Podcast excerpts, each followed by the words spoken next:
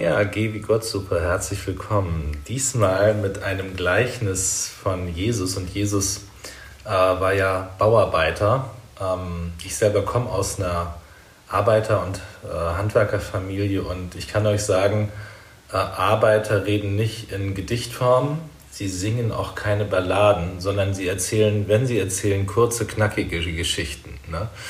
So wie Jesus auch. Hat in Gleichnissen erzählt, die konnte man sich gut merken, die waren kurz, jedes Wort zählte. Ne? Ähm, und er sagte, es war ein reicher Mensch, dessen Land hatte gut getragen. So in seinen Gleichnissen verwendet Jesus ganz selten Adjektive. Wenn mal eins kommt, dann ist es wichtig. Ne? Ein reicher Mensch. Ne? Und ähm, er verurteilt den gar nicht. Ne? In manchen Kinderbibeln wird er gleich so, so irgendwie so griesgrämig dargestellt, so habgierig. Aber da ist kein Wort davon. Jesus findet das weder gut noch schlecht, so ein, einfach ein reicher Mensch. Ne? Ähm, und wir befinden uns offenbar in der Erntezeit und in der Agrargesellschaft des antiken Palästina. Ne?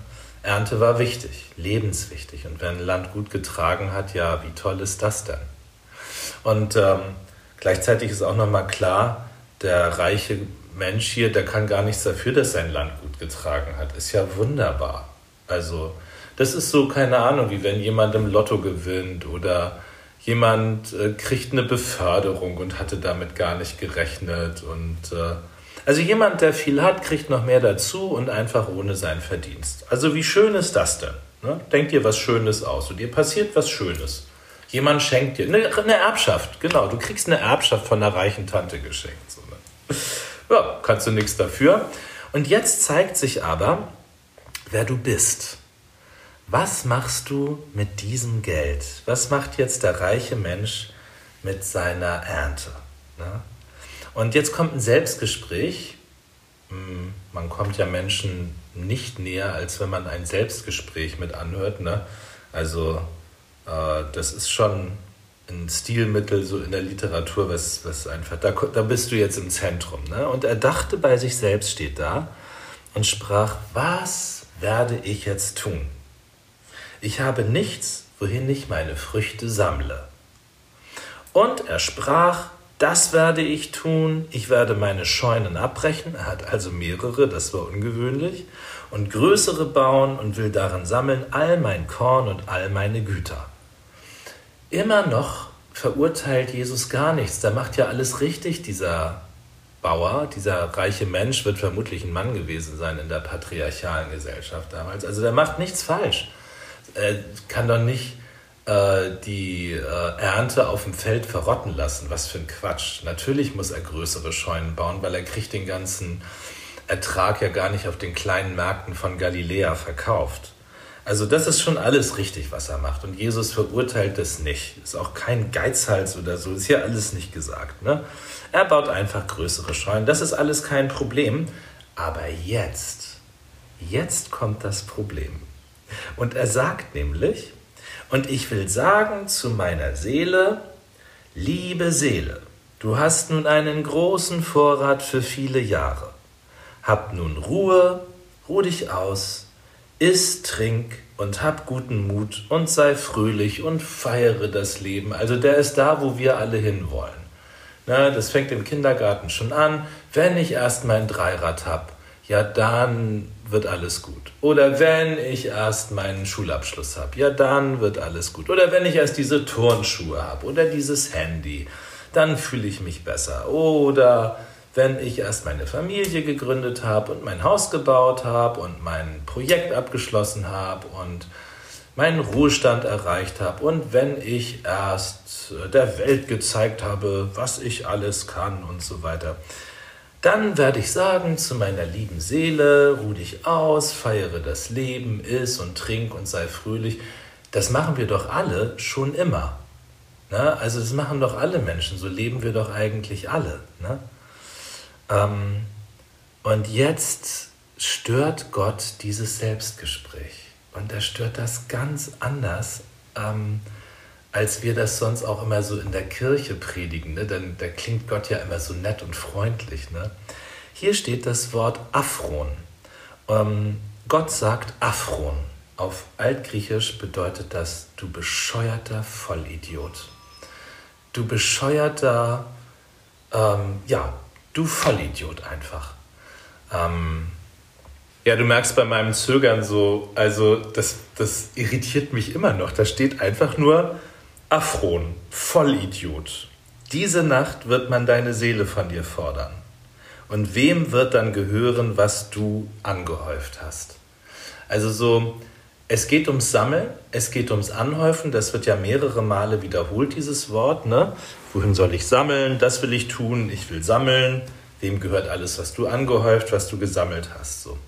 Ähm, und das ist ja immer, diese Marker sind immer so ein Hinweis, worum es eigentlich geht. Also wir häufen Dinge an. Das machen Menschen schon immer. Wir sind Jäger und Sammler.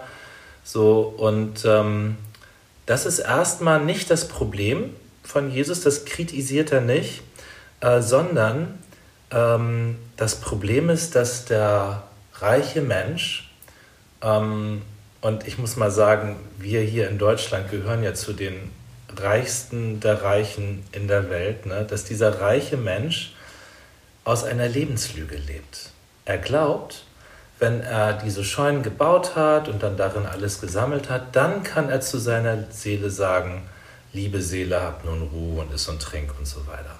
Das Problem ist, der reiche Mensch verwechselt die Lebensmittel mit dem Leben.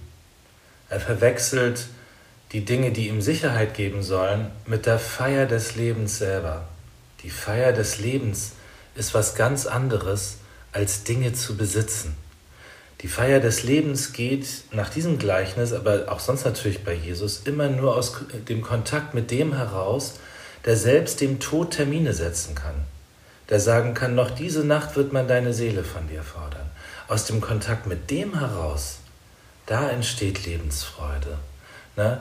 Der Kirchenvater Augustin sagte, äh, das gibt eine ganz wichtige Unterscheidung. Ich sage euch mal die beiden Worte, die klingen für euch ein bisschen komisch zwischen uti und frui. Das sind zwei lateinische Infinitive. Ne? Uti heißt gebrauchen und frui heißt genießen. Ähm, und ähm, äh, man soll die Welt gebrauchen und Gott genießen. Nicht, man soll die Welt nicht verbrauchen und missbrauchen, man soll sie gebrauchen, also auch zur Freude und so. Ne? Aber der Lebensgenuss, so, der soll von Gott kommen. Und er sagt aber, wir vertauschen das immer. Wir genießen die Welt, tun so, als würde sie uns letzte Sicherheit und höchste Erfüllung geben und gebrauchen Gott. So, und das soll genau umgekehrt sein. Ähm, die Feier des Lebens, sagt Jesus, geht nur im Vertrauen auf den, der uns geschaffen hat, der uns von Anfang bis Ende trägt. So, das ist die Feier des Lebens. Und alles andere, alle Lebensmittel, die dienen dafür, dass diese Feier des Lebens stattfinden kann. Aber sie sind nicht selber die Feier des Lebens. Ähm, und ich könnte mir vorstellen, dass viele von uns aber anders leben. Ne? Dass also, dass mein Selbstwert schon aus meinem tollen Auto kommt und dass mein Selbstwert schon daraus kommt, was für einen Status ich habe und was für einen Titel ich habe oder keine Ahnung, was für ein toller Sportler oder Musiker ich bin oder was weiß ich, was wir uns alles innerlich und äußerlich anhäufen. Und da sagt Gott, wenn du so lebst, wenn du das Lebensmittel mit dem Leben selber, mit der Feier des Lebens verwechselst, dann bist du ein Idiot. Damit endet das Gleichnis. Na? Geh wie Gott suche. Bis zum nächsten Mal, ihr Lieben.